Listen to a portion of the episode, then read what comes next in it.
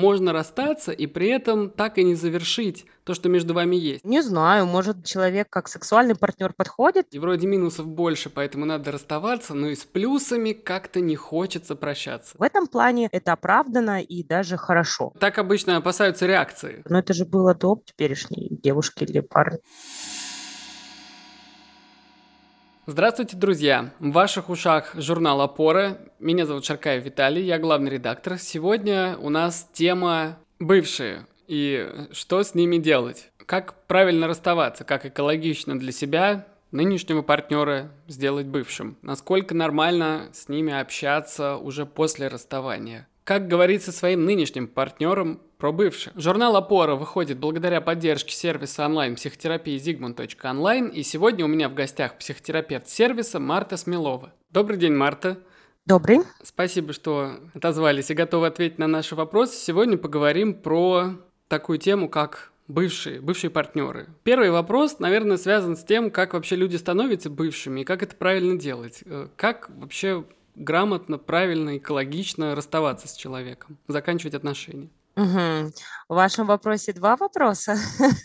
Э, первый под вопрос о том, что как становятся бывшими. А, есть такая поговорка «народная любовь проходит». Так бывает, это правда. Э, романтическая фаза любви, она недолго, длится от двух месяцев до полугода. Потом отношения обычно приобретают уже другой характер, поэтому, скорее всего, люди просто не находят общих точек соприкосновения. Второй ваш под вопрос был о том, как правильно экологично расставаться. Ну, здесь, наверное, секретов я больших вам не открою, а, ибо нужно говорить, диалог – это самое важное вообще в отношениях, в любых, не только в партнерстве, на работе, в семье, да где угодно. И об этом нужно разговаривать, говорить э, через «я-сообщение», говорить о своих чувствах, о том, что поменялось у каждой из э, половинок внутри, о том, что когда-то были какие-то ожидания, это привело к каким-то мыслям. В общем-то, разговаривать – это очень важно. По поводу еще правильно расставаться, я имею в виду такую штуку, как законченность отношений. Вот насколько мне известно, можно расстаться и при этом так и не завершить то, что между вами есть. И тогда часто такое бывает, что люди расстались и продолжают общаться, и даже сексом заниматься, например.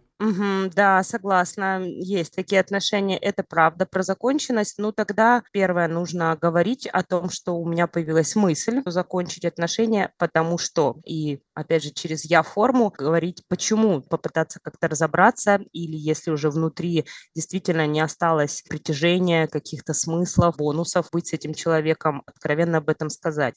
А второе, а, понимать для себя четко и, естественно, партнеру озвучивать, что когда мы заканчиваем отношения, это значит, что мы прерываем с тобой сексуальные отношения, мы прерываем с тобой дружеский контакт. Возможно, если это коллеги по работе, да, скорее всего, что-то останется с точки зрения внутренних корпоративных историй, но, опять же, это минимизирует наше общение вне деловых вопросов. Это скорее дистанция, отдаление человека во многих пунктах. Mm, то есть, если люди продолжают так или иначе общаться, ну и тем более там сексом заниматься, это значит, что они эту дистанцию так и не построили. Да. А в чем может быть причина? Ну, не знаю. Может, человек как сексуальный партнер подходит, в этом плане все окей, а как партнер по жизни, где пара уже сталкивается с другими задачами, например, брак, дети, путешествия, ипотека и так далее, они не находят общих точек соприкосновения, не приходят к договору какому-то в разговорах. И, конечно, это будет зона конфликта. И когда конфликтных э, историй становится больше в паре, конечно, какая-то из сторон, парень, девушка или если это другого формата отношения, другого формата партнера, конечно, они стараются избегать накала страстей и уходят из этих сфер, перестают строить там отношения. Но если сфера секса устраивает их, то, скорее всего, да, они тогда остаются только здесь партнерами. Но это все равно говорит о том, что отношения поддерживаются, что они еще в паре. Угу, то есть как будто бы есть э, при вот этом принятии решения расставания какие-то плюсы и минусы, и вроде минусов больше, поэтому надо расставаться, но и с плюсами как-то не хочется прощаться. Да, да, да, это такая немножко нечестная игра по отношению к другому и к себе в первую очередь, потому что, да, если мы расстаемся, если это разрыв, развод, э, скорее всего, нужно расставаться во всех сферах максимально, иметь минимальные точки контакта. Наверное, это довольно травматично, не зря же люди за это держатся. Можно ли как-то себе помочь не поддаваться этим соблазнам? Конечно, это травматично, особенно если мы говорим о таких отношениях длиною год, полтора, два, десять лет, двадцать лет. Очень многие уже сферы становятся общими, а, есть что делить в плане имущества. Ну и вообще часто жалко даже потерянного времени. И кажется, что на пороге чувства одиночества это все того не стоит. Например, то, что нет близости в паре уже долгие годы. Или, опять же, какие-то, может быть, измены со стороны партнера. Страх перед одиночеством, он все равно как будто больше. Здесь, если вдруг качели именно остаются в эмоциональной сфере, нужно приходить к логике и раскладывать все это с точки зрения ума. Действительно, честно сесть и написать себе плюсы и минусы, да, что я получаю в этих отношениях, что я теряю в этих отношениях. Это первое. Второе, конечно, нужно искать поддержку во внешней среде. Может быть, среди людей, которые уже через это проходили. Может быть, обращаться, и хорошо бы обращаться к психологам, психотерапевтам семейным, которые также, как третье независимое лицо, могут показать вообще объективность этих отношений. И третье, наверное, опять же, до конца решить, я с этим человеком, мы чиним отношения, мы как-то разбираемся, лечим друг друга или вместе проходим терапию, или все-таки мы разбегаемся, это тогда будет работа над собой в плане поддержки, успокоения, проживания горя. Некоторые люди, кажется, решают этот вопрос тем, что сразу же ищут другие отношения. Насколько это правильно? Ну, конечно же, неправильно. А, если мы перепрыгиваем из одних отношений в другие, тогда мы не проживаем все эти чувства, а, не способны проанализировать все ошибки, а, которые привели к разрыву с предыдущим партнером, и, скорее всего, мы столкнемся, наступим на те же грабли в новых отношениях. А если человек продолжает общаться со своим партнером, но там без секса, а просто как-то вот по-дружески. Всегда ли это говорит, что что-то не так, что-то не закончено? То есть насколько вообще нормально продолжать общаться со своими бывшими партнерами, как с друзьями, например? Такой вопрос многогранный. Если мы говорим о людях, которые были в браке и имеют совместных детей, то это правильно, конечно же, поддерживать такой адекватный, здоровый контакт, потому что, может быть, они друг для друга больше не любимые, не супруги, но при этом они не перестают быть мамой и папой для своих детей. Поэтому в этом плане это оправдано и даже хорошо. Но если мы говорим про какие-то еще фазу романтических отношений или люди, которые даже еще не съезжались, ну, это тоже большой вопрос. Для чего они остаются в этих этих дружеских отношений, чтобы что. Опять же, скорее всего, они хватаются за ту приятность, которую держала в этих отношениях. Просто они не готовы отказаться от поддержки, да, или помощи, возможно, какой-то финансовой от партнера. И пока еще не нашли в себе силы взрастить ну, эту способность самостоятельно себе помогать или обеспечивать. И, возможно, они не ищут это в других партнерах. Поэтому, конечно, есть какие-то выгоды в таких а дружеских отношений после любовных, но это нечестно. Всегда есть какие-то такие выгоды или не всегда? Все-таки я как-то услышал, что не всегда. Нет, не всегда. Такой еще тоже вопрос, тоже вытекает из этого же. Вот, например, если вы там продолжаете общаться с кем-то из своих бывших, даже пускай не тесно, и у вас появляется новый партнер. Надо ли с ним говорить о своих бывших, я не знаю, в каком количестве про них говорить и вообще о чем? Хм, тоже хороший вопрос. Опять же, что значит просто общаться с бывшими, ну, для меня непонятно. У меня сразу, как у психолога, много вопросов. Для чего? По каким причинам? А что ты все равно получаешь в этих отношениях? Это первое. А второе, нынешнему говорить про бывшего, опять же, для чего? Ну, например. Да, приведите пример. Мне кажется, что есть в этом польза для того, чтобы узнать и о бывших отношениях своего нынешнего партнера, особенно на старте, как он с ними расстался, что у него осталось к его бывшему партнеру. У меня был пример. Если человек пылает ненавистью к своему бывшему, то, вероятно, у них там что-то еще не завершено. Uh-huh. А еще, если ваш нынешний партнер очень плохо расставался со всеми своими бывшими, то и с вами, скорее всего, будет то же самое, как мне кажется. Да, вот в последнем таком выводе или предположении я точно с вами соглашусь, да.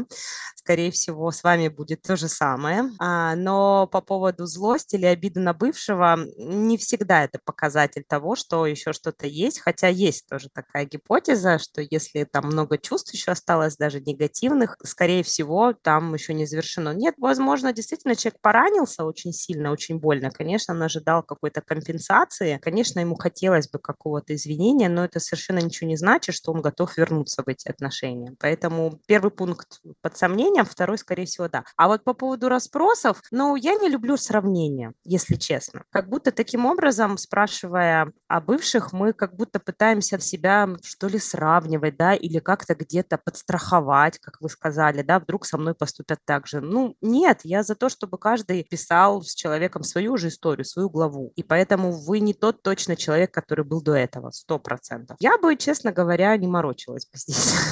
А если такая дилемма, вот ты рассказываешь что-то своему нынешнему партнеру про свою прошлую жизнь, а там присутствовал партнер прошлый и вроде как играл даже какую-то роль. И человек может запнуться, стоит ли вносить вот эту фигуру своего бывшего в этот рассказ или нет. Ну, возможно, да, если вам важно, например, обозначить партнеру те моменты, э, которые вам были неприятны или болезненны в предыдущих отношениях, я думаю, да. Э, случаи какие-то можно рассказывать, ситуации можно рассказывать, чтобы, опять же, э, ну, обезопасить, наверное, себя в этих отношениях. Ну, так обычно опасаются реакции. Странно, почему реакция? Но это же было до теперешней девушки или парня. Хорошо, так, тогда я спрошу с точки зрения человека, который все это слушает. То есть как ему реагировать реагировать. У него же может возникать ревность, например.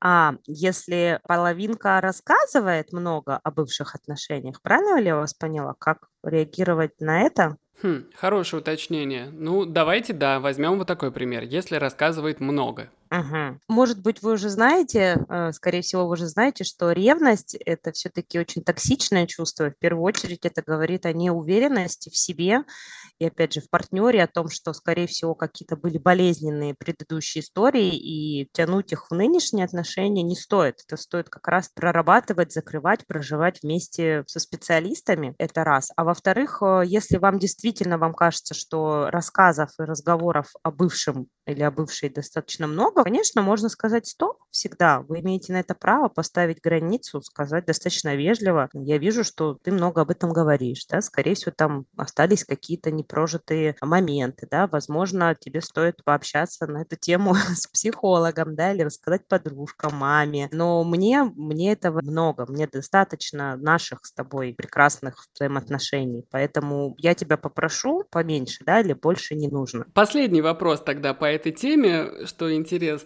что может сказать о человеке количество бывших? Вот если у него их много, например, или очень мало к 30 годам. Вообще, есть ли какие-то характеристики за этим скрыты? Ой, ну, наверное, есть. Опять же, хорошо бы конкретный случай, да, конкретный пример, потому что нету таких определенных критериев, хорошо или плохо. Опять же, оценка здесь лишняя. Если много бывших, э, скорее всего, да, человек не постоянен, человек не углубляется в какие-то моменты, да, человек просто пока не способен строить длительные отношения, но это ничего не говорит о его качествах или способностях, плохой или хороший, да, правильный, неправильный, скорее всего, не готов. Не знаю почему, это нужно у человека уже спрашивать. Если их было мало, ну, тоже, что значит мало? Если было один, но 10 лет, ну, почему мало? Нормально.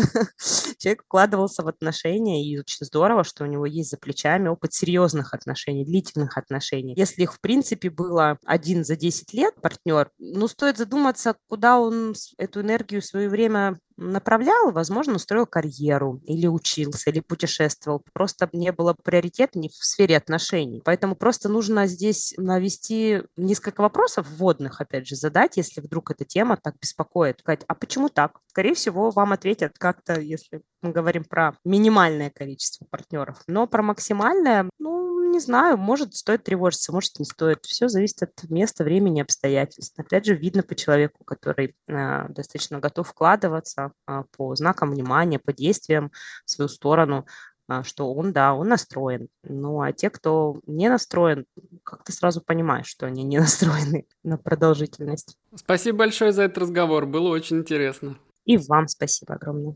Друзья, надеюсь, этот разговор поможет вам как-то, может, проще относиться к своим бывшим, говорить про них или не говорить про них со своим партнером. Может быть, ваши нынешние отношения что-то от этого довыигрывают. Если хотите глубже разобраться в своей собственной истории, найдите психотерапевта на Зигмунд онлайн. Можно найти там даже и Марту. По промокоду опора будет скидка. Подписывайтесь на нас везде, найдите телеграм-канал zigmund.опора. До новых встреч, пока!